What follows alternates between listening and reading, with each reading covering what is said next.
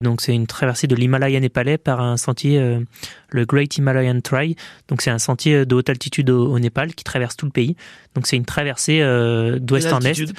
Alors euh, au total, enfin on va avoir 1800 km et on va faire beaucoup de passages d'altitude au-dessus de ben, 4000, 5000 mètres d'altitude.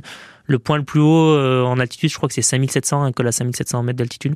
Donc c'est sûr qu'il va y avoir d'autres facteurs à gérer qu'en Norvège, hein, euh, vis-à-vis de vis-à-vis de l'altitude notamment, de l'acclimatation. Ça va être des allures différentes. Euh, là, en fait, c'est une course euh, laquelle je prends part. On est une petite trentaine au départ, et donc en 45 jours, l'objectif c'est de boucler les, les 1800 km et 90 000 mètres de dénivelé qui nous attendent pour cette traversée.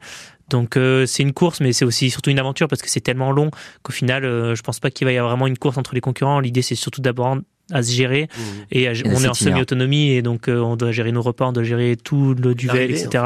Bien sûr, et l'objectif donc c'est d'arriver au bout hein, euh, après après 45 jours. Pourquoi vous faites ça? Ben parce que c'est sur ce genre de projet aussi qu'on apprend à se découvrir, à se connaître. On sort de notre zone de confort et en fait on vit des choses qu'on virait pas dans notre quotidien.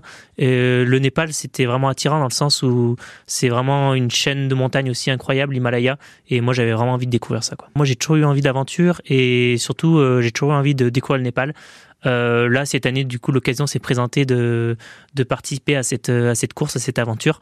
Donc, j'ai saisi l'occasion et en fait, le fait d'avoir déjà participé ben, à ce projet en Norvège, euh, je suis maintenant aussi conscient de mes capacités physiques, de ce que je suis capable de faire. Et en fait, euh, autant euh, la Norvège, c'est compliqué de se dire est-ce que je vais être capable de faire les 3000 km euh, qui me séparent euh, du sud au nord? Euh, là, autant les 1800 km, ben, je sais que j'en suis capable. Maintenant, il va y avoir plein d'autres paramètres à gérer. Et mentalement aussi, ben, on rentre dans des situations où les étapes peuvent être longues, où on est en difficulté, la météo, pas, on a plein de problèmes qui peuvent être liés au matériel, etc.